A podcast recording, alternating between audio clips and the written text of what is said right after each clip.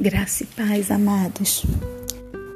Nessa manhã, estou passando só para deixar uma breve reflexão, deixar uma mensagem que se encontra no Salmo de 92, apenas no capítulo, no versículo 1 e 2, que diz assim: Bom é render graças ao Senhor e cantar louvores ao teu nome, ó Altíssimo, anunciar de manhã a tua misericórdia e durante as noites a tua fidelidade.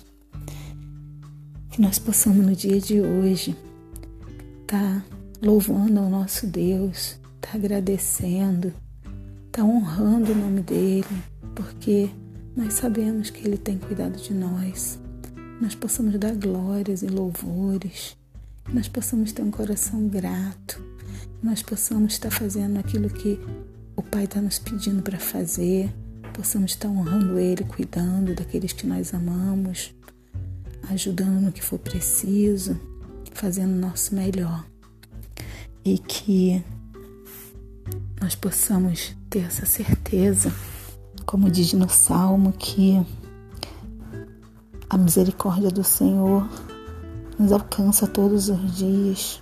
Nós possamos estar, estar fitados nessa palavra. Misericórdia do Senhor duram para sempre, elas não têm fim.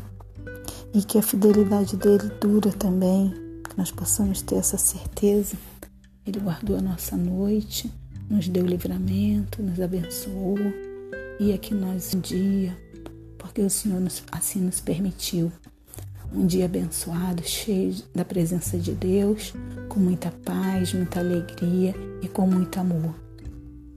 Bom dia, meus queridos.